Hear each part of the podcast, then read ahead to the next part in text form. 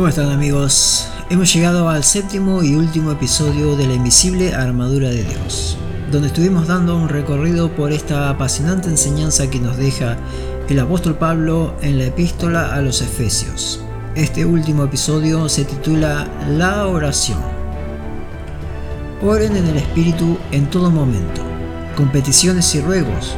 Manténganse alerta y perseveren en la oración por todos los santos Oren también por mí, para que cuando hable Dios me dé las palabras para dar a conocer con valor el misterio del Evangelio, por el cual soy embajador en cadenas.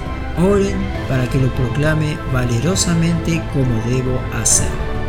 Efesios capítulo 6 versículo del 18 al 20. La oración.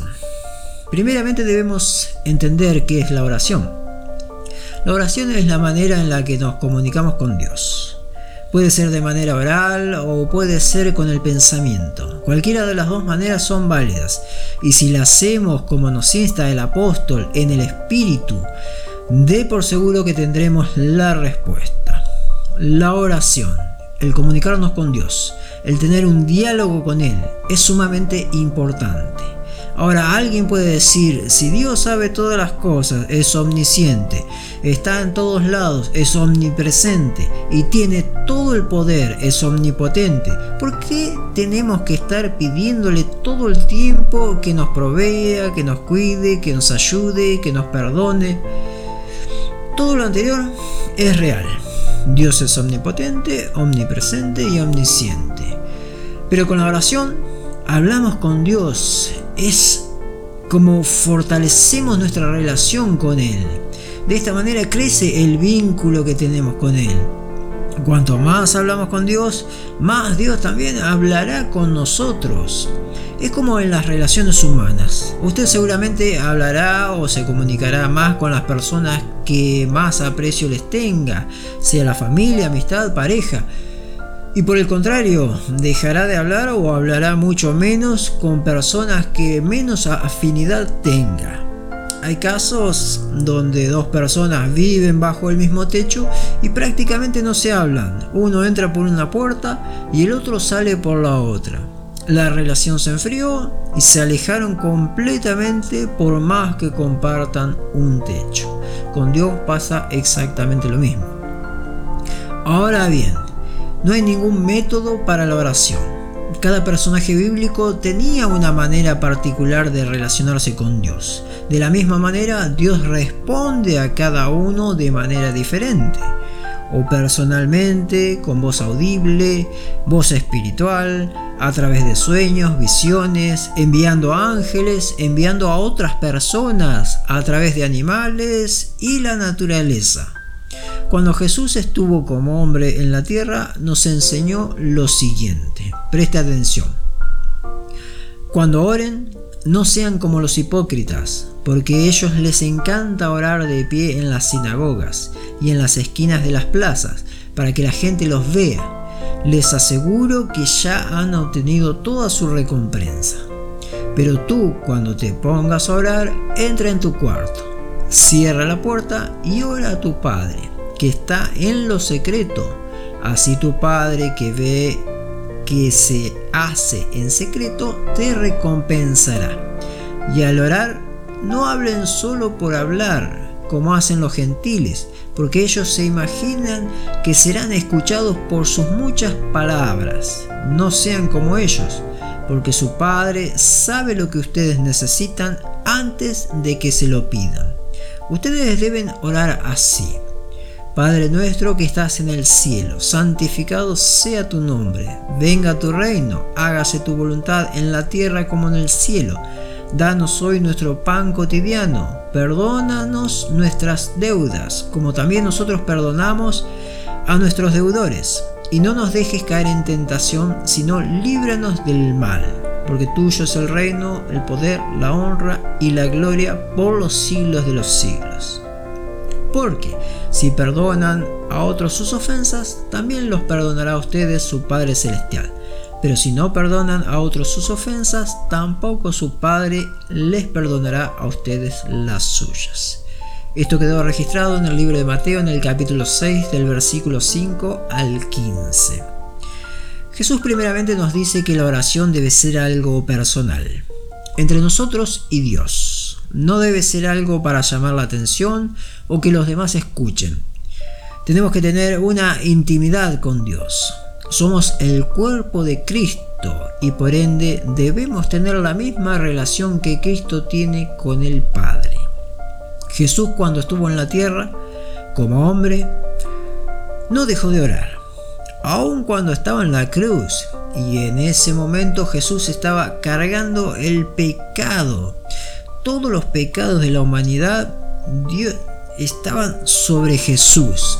Y Dios se había apartado de él porque Dios no tiene ninguna comunión con el pecado. Pero aún así, Jesús no dejó de clamar hasta de pedir perdón para todos los que aprobaron y ejecutaron su crucifixión. Puso en práctica el orar por sus enemigos. Tremendo ejemplo nos deja nuestro Señor. El apóstol Pablo, cuando nos insta a colocarnos toda la armadura de Dios, termina diciéndonos que oremos. En otras palabras, nos dice, tienen la verdad, practican la justicia, predican el Evangelio, tienen la fe, son salvos, conocen la palabra de Dios. Ahora mantengan la intimidad con Dios, que es Él el que comanda esta guerra. Él es el Señor de los ejércitos, nuestro Dios. Como diría David, Él es la batalla y no podemos ganarla si no estamos alineados a Él. Es por eso que tenemos la necesidad de tener un diálogo asiduo con Dios. Él es quien creó los cielos y la tierra, es el que envió a su único Hijo para que muera en lugar nuestro, es quien mañana va a decidir si pasamos la eternidad junto a Él o separados de Él. ¿Cómo no vamos a tener esa necesidad imperiosa de hablar? de contarle nuestras cosas, de pedirle cuando tenemos una necesidad, sea personal o de nuestro prójimo, contarle nuestras angustias y también hacerlo partícipe de nuestros logros, agradecerle todos los días, porque sin Él realmente nada somos. Como venimos enumerando, cada parte de la armadura que debemos tener en esta guerra espiritual, ahora se nos insta a orar. Oren en el Espíritu en todo momento con peticiones y ruegos. Orar en todo momento, pedir, clamar por nosotros, por la iglesia, por nuestra nación, por cada barrio, por los niños, por los inocentes. Hay infinidad de motivos para orar para bien.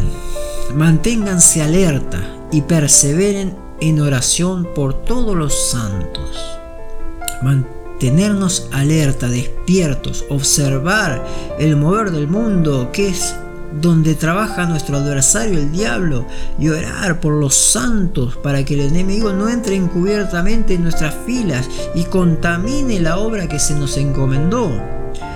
Oren también por mí, para que cuando hable Dios me dé las palabras para dar a conocer con valor el misterio del Evangelio por el cual soy embajador en cadenas, oren para que lo proclame valerosamente como debo hacerlo. Orar por los maestros de la palabra, para que el mensaje llegue a los cuatro extremos de la tierra y muchos sean alcanzados y como fuimos alcanzados nosotros por el mensaje de otros hombres y mujeres de Dios, también a través del mensaje de los hombres que hoy predican el Evangelio, que hoy llevan las buenas nuevas, que tienen el don de la palabra, también haya hombres, mujeres, niños que también sean alcanzados y sean salvos. Amigos, amigas, hasta el día que partamos de esta tierra, vamos a estar en guerra.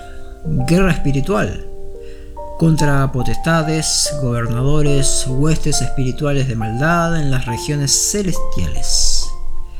Pero si en su vida hay verdad, practica la justicia, predica el Evangelio, tiene fe, es salvo, conoce las escrituras y ora en el Espíritu en todo tiempo, dé por seguro que la victoria es suya. Para la honra y gloria de nuestro Señor y Salvador Jesucristo, por los siglos de los siglos.